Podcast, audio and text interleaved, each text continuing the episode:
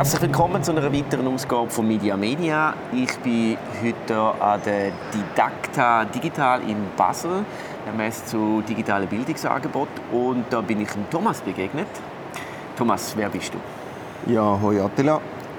Ich bin der Thomas Stierli. Ich bin ein Schulleiter im Kanton Zürich in der Schule Pfungen und wir sind eine Schule, die von Kindergarten bis zu der Sek alles unter einem Dach hat. Du hast mir vorher erzählt, genau, dass ihr alles unter einem Dach. Das ist ja wirklich noch so speziell. Das ist so eigentlich die Modellschule, wo man äh, die ganze Digitalisierung von A bis Z kann durchspielen kann. Ja, das stimmt. Wir sind eigentlich äh, in vielen Themen oder speziell auch in diesem Thema als Gesamtschule unterwegs und denken immer äh, von Kindergarten bis Sek. Natürlich gibt es da stufenspezifische Unterschiede, aber zum Beispiel unsere äh, Leitsätze, die wir zu digitalen Medien haben, äh, die gelten schulüber, äh, Klassenstufen übergreifend für die ganze Schule. Und das ist sehr wertvoll, das mit allen können zu denken. Was haben die für Leitsätze? Wir haben verschiedene Leitsätze. Zum Beispiel der eine ist, äh, dass wir bei, dem, bei den digitalen Medien vor allem äh, auch die Chancen anschauen wollen, dass wir wollen, eine positive Fehlerkultur pflegen, dass äh, in allen Stufen äh, digitale Medien als Unterrichtsmittel verpflichtend eingesetzt werden. Ja, das ist so ein Ausschnitt mhm. aus dem. Und was heißt jetzt also im konkreten Alltag? Was haben da für Umsetzungen jetzt gemacht? Also im konkreten Alltag äh, beinhaltet das Verschiedenes. Das eine ist, es gibt quasi wird Umsetzung im Unterricht und das andere ist aber auch die Ebene von Öffentlichkeit und Eltern. Ähm, Schulklassenübergreifend heißt das, dass wir auch die Eltern zu dem Thema informieren und zwar auch wieder quasi im gleichen, äh, im gleichen Sinn. Und dann gibt's verschiedene, werden digitale Medien auf verschiedene Arten im Kindergarten oder in der Primarschule eingesetzt, um Lernen und Üben, Medien als Thema. Das ist dann sehr stufenspezifisch. Geben die Geräte aus einem Kind? Ja, wir haben eine Tablet-Infrastruktur, die sich steigert mit dem zunehmenden Alter der Kinder. Das heißt, im Kindergarten äh, gibt es einfach zwei Tablets. Ähm, das geht nachher weiter. In der Mittelstufe haben wir ein 1 zu 2 Modell und in der Sekundarschule ab der 7. Klasse hat jedes, jeder Schüler jede Schülerin ein persönliches Tablet von der Schule. Okay, was haben die für Tablet? Wir haben iPads. Ja. Wie ist der Entscheid gefallen? Der Entscheid der ist schon vor meiner Zeit gefallen. Es hat schon einen kleinen Stock an iPads gehabt. Da, wo man das überlegt hat, ist es einfach so gewesen, dass äh, das Angebot an Bildungs-Apps auf den iPads äh, am grössten war. Also ich glaube, das hat auch so ein bisschen den Ausschlag gegeben zumal. Ja. ja, wenn das vor ein paar Jahren war, ist das auf jeden Fall so. Ich glaube, jetzt ist es ein bisschen, sind andere jetzt auch ein bisschen nachgekommen. Ähm, was machen da im Kindergarten mit den Tablets? Im Kindergarten äh, sind Tablets vor allem eingesetzt, um Sachen zu dokumentieren. Also dass Schülerinnen und Schüler, Kindergärtner äh, mal können ein Foto machen von etwas, was sie erschaffen haben, gebaut haben. Äh, vielleicht noch äh, äh, eine Tonaufnahme dazu, dass man so ein, ein inter, äh, nicht interaktives, multimediales äh, Bilderbuch überkommt.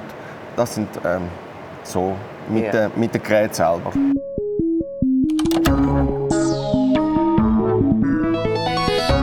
Wir steigen da wieder rein nach einem kurzen technischen Unterbruch. Äh, wahrscheinlich habe ich da das Kabel rausgezogen.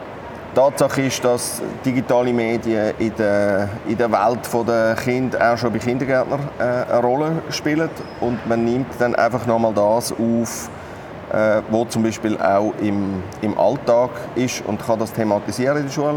Und mit den Geräten selber gibt es die Möglichkeit, zum Beispiel Sachen dokumentieren, indem sie Arbeiten fotografieren, um äh, nachher auch wieder miteinander anschauen, vielleicht noch etwas dazu schwätzen so in der tatsächlichen Gerätehandhabung. Aber es gibt natürlich auch so Projekte, Greenscreen-Projekte, die Kindergärtner mega lässig finden.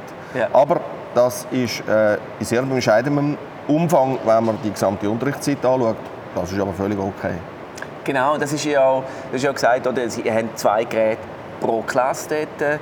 Äh, das heißt, die, sind, die spielen eigentlich im grossen Teil gar keine Rolle, aber man kann sie dann mal anwenden. Äh, genau, und Kinder haben das natürlich eh schon. Ja. Das, ist, das iPad ist, meine, das, ist, das ist Kinder einfach zum Bedienen. Da muss man nicht mal können lesen und kann eigentlich einen, Computer bedienen. Ja, genau, so ist es.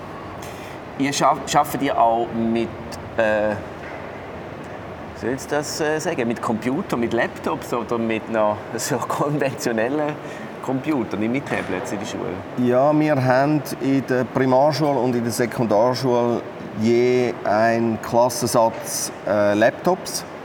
Und die braucht es eigentlich vor allem äh, also im Informatikbereich, weil man dann zum Teil Schnittstellen zu irgendwelchen Robotern braucht, wo äh, das iPad dann nicht kann liefern kann. Und sie werden dann auch gebraucht, um einfach den Gerätepark in einer Klasse zum Beispiel aufstocken weil bei einem Webangebot kommt es dann nicht darauf an, ob das am Tablet nutzen oder am Laptop. Merkst du einen Unterschied bei den Schülerinnen und Schülern von der Nutzung her, wenn sie jetzt mit dem Tablet arbeiten oder mit einem Computer arbeiten? Das sehe ich irgendwie zu wenig, ob das ein Unterschied ist im, im Arbeiten. Es ist einfach so, dass äh, Laptops brauchen natürlich eine längere Vorlaufzeit. Die muss man irgendwie aus einem Kasten holen, ins Zimmer holen, ja. anstellen, warten, bis es aufgestartet ist, äh, sich einloggen, bevor man dann effektiv kann arbeiten kann. Tablets die sind sofort on und gebrauchsfertig. Ja, ich frage deshalb, weil ich kann mir vorstellen, da kommt eine Generation äh, Nutzerinnen und Nutzer, wo für die ist es normal eigentlich, dass man mit mobilen Devices schafft. So, ich versuche eigentlich immer wieder meine Arbeit auch mit dem iPad zu machen und scheitere. Ich immer so, ich brauche, ich brauche meinen Laptop, ich kann so nicht arbeiten. Äh, und die gewöhnen sich jetzt schon total im Unterricht ähm, diverse Anwendungen, Sachen komplett erledigen auf so einem Gerät. Ja, das, kommt, das hängt ein von der Komplexität ab, von der, von der Arbeit, die man effektiv macht. Das ist bei mir auch so. Ähm, wenn ich mit speziell gestalteten Dokumenten arbeite oder irgendwie Bilder muss irgendwie massenmäßig bearbeiten oder irgend so etwas, dann ist der Laptop viel praktischer als ein Tablet. Die Lehrer sind und die Lehrerinnen sind manchmal auch noch verhaftet, dass sie das Gefühl haben, ah, das müssen wir doch jetzt im, im richtigen Word am Laptop machen, mhm. obwohl es völlig oversized ist. Das könnte man eigentlich auch in, in einem Online-Word, äh, das, was die Schülerinnen und Schüler brauchen. Dort braucht es auch noch so ein eine Umgewöhnungszeit der Lehrpersonen. Ja, ja, ich glaube, es ist bei uns, bei der Erwachsenenseite, wo, wo wir selber Mühe haben, mit diesen äh, Sachen zu denken. Genau. Ähm, ihr arbeitet auch mit so Robotern, und, äh, äh, lernt man bei euch Programmieren?